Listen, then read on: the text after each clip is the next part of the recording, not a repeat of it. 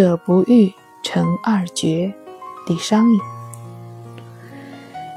其一，秋水悠悠，径树飞。梦中来树觉来兮，悬蝉去尽叶黄落。一树冬青，人未归。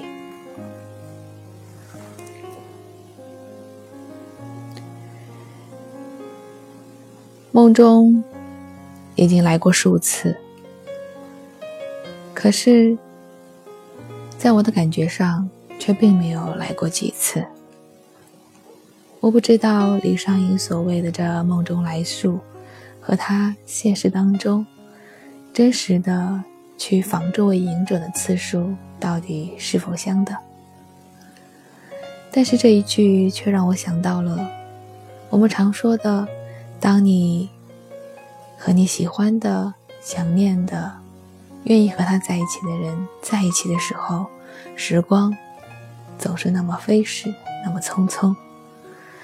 当你做着不喜欢的事，和你厌烦的人在一起的时候，那可真的是度日如年。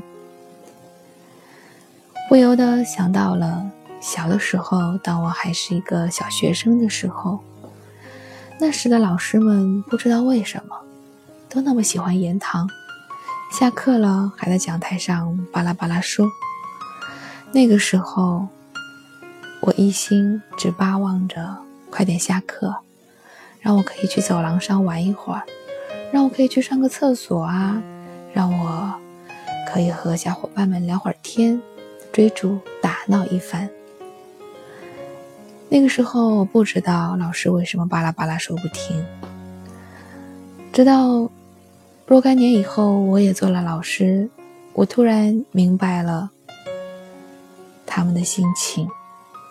其实下课对老师们来说，是休息的时间，是终于可以坐一下的时间，是终于可以喝一口水，终于可以让自己的嗓子清静一下的时间。可是，我有一个知识点特别的重要，我觉得一定要教给你们。这时候刚好下课了，你让我不说，我心中有愧。我很想要告诉你们，这是老师的心态。可是小学生们哪会懂得这些呢？我们一心巴望着的，只是那短短的属于自己的十分钟的时间。所以在那样的环境中，说者和听者之间的信息并不对等。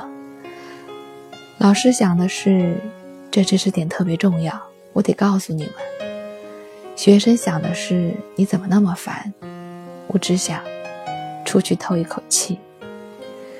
我们互相都不知道对方要的是什么，一个以为对方需要这个知识点，另一个以为老师好想说，却并不曾想到，老师不仅仅是想说，更是想你们听。